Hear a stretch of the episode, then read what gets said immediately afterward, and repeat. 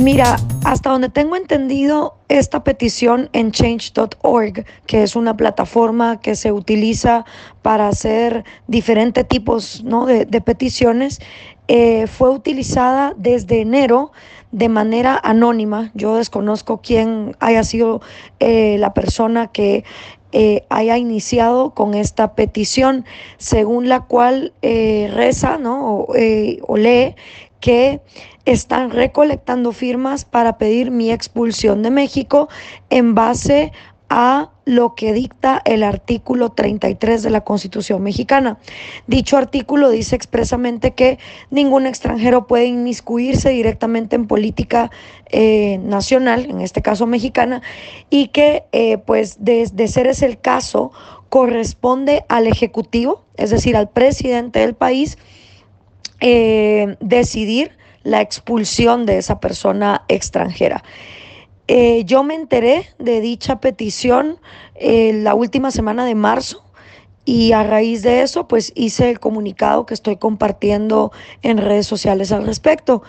Creo que la semana pasada se volvió a poner de moda eh, las firmas que ya venían estancadas en 25 mil que se habían recolectado desde marzo y se le volvió a dar nuevo auge porque hubo grupos de izquierda, eh, detractores míos guatemaltecos, que se enteraron de dicha recolección y empezaron a compartirla en las redes. Hasta donde tengo entendido, la petición no ha sido presentada ante nadie. De todas maneras, legalmente no sé si corresponde que una recolección de firmas hecha online pueda proceder para llevar a cabo una petición al, a presidencia que sería en este caso pues el organismo ejecutivo el encargado de eh, gestionar dicha expulsión, porque las peticiones de change.org no te solicitan, por ejemplo, número de identificación ni nombre completo. y, y, tampoco sé si una persona puede votar varias veces, por ejemplo, abriendo muchas cuentas de correo electrónico. Entonces, teniendo esto en cuenta, eh, no considero, no lo sé, pero no considero que esta recolección de firmas pueda ser tomada en cuenta em, de manera formal por parte de las autoridades mexicanas por carecer de los datos básicos de las personas firmantes. Eh, por ejemplo, nombre completo y número de identificación. Mira, Mamela, esa es una pregunta muy difícil de contestar porque las personas reaccionarias al mensaje eh, casi siempre son más bulliciosas que las personas que silentemente te apoyan. Y esto lo he visto tanto en las redes sociales como en la vida real. Eh, por ejemplo, cuando yo comparto una nota, son muchos más los compartidos y los likes que los comentarios. Y dentro de los comentarios, dependiendo de qué tema se trate, puedes ver hasta un 50% eh, a favor y 50% negativos. Entonces, lo que yo sí tengo claro es que en toda Iberoamérica, sin excepción, hay un grupo de personas que me detesta. Así me vieran, no sé, rescatando animalitos de un tsunami. De todas maneras, el odio es visceral. Y hay otro grupo de personas que silentemente me apoyan. Y como yo siempre lo he dicho, para la batalla de las ideas es tan inútil un fan ciego, ¿no? Que, que, que no procesa lo que le estás diciendo porque es tu fan y todo lo que tú digas va a estar en lo correcto, eh, como un troll o, o una persona llena de odio, que no importa lo que tú hagas de positivo no lo va a analizar de manera objetiva. Tanto los fans ciegos como los troles son completamente irrelevantes a la hora de la batalla de las ideas, porque lo que uno busca es eh, esas mentes analíticas que casuísticamente eh, procesan tu información y pueden estar de acuerdo contigo en algunos puntos y en otros no. Lo que sí me doy cuenta, eh, sobre todo por los comentarios que la gente me hace, es que en definitiva no existen puntos medios. Eh, en el caso de, de mi persona y mi trabajo, se tratan de extremos. Eh, o, generas simpatía o generas odio, pero no hay puntos medios o muy poco. Mira, yo considero que sí, Mamela, y no solo porque eh, la educación eleva al Estado como máximo proveedor, sino porque la gente espera de ese estado su propia educación. Entonces, si tú estás esperando que el que te quiere sometido e ignorante sea quien te eduque, pues obviamente tu educación va a consistir en un adoctrinamiento eh, de borregos acostumbrados a ser víctimas. Nunca se enseña la resiliencia en América Latina, si te das cuenta la importancia que se le da a la resiliencia en la educación es nula, a la ciencia también, a las matemáticas. Y yo creo que cuando algo se repite una, dos, cinco, quince veces, no es casualidad, es estrategia.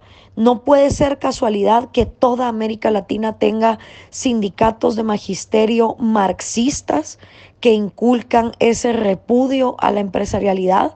No puede ser que todas las universidades estatales de América Latina tengan un auditorio Carlos Marx, una plaza Ernesto Guevara, eh, un pasillo Vladimir Lenin o una sala de reuniones eh, Joseph Stalin.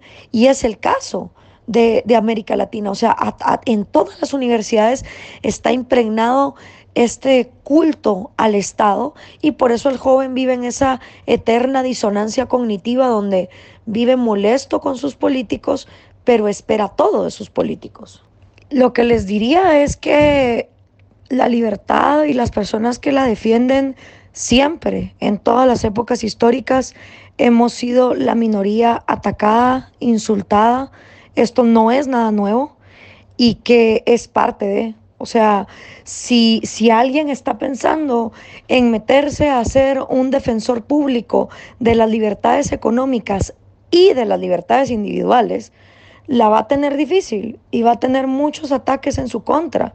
Eh, todavía la tienen más fácil los que solo defienden las libertades económicas o los que solo defienden las libertades individuales, pero los que defendemos ambas definitivamente somos una minoría dentro de la minoría y eso va a implicar ataques.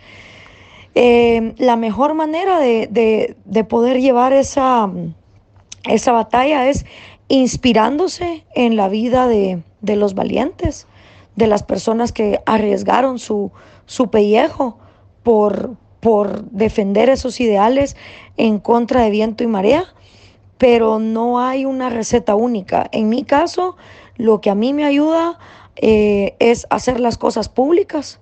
Eso lo aprendí de los disidentes cubanos. Mi mejor guardaespaldas, me dijeron ellos, eh, son las redes sociales, que la gente sepa en todo momento lo que está pasando. Eh, mucha inteligencia emocional. Hay que de verdad invertirle mucho a la inteligencia emocional para, para uno tener claro por qué hace lo que hace y, tener bien fortalecido su, su psiquis y su autoestima y tener una red de apoyo cercana que está contigo y que te quiere más allá de por el trabajo que haces, por la persona que sos. Esas son las cosas que, para mí han sido claves.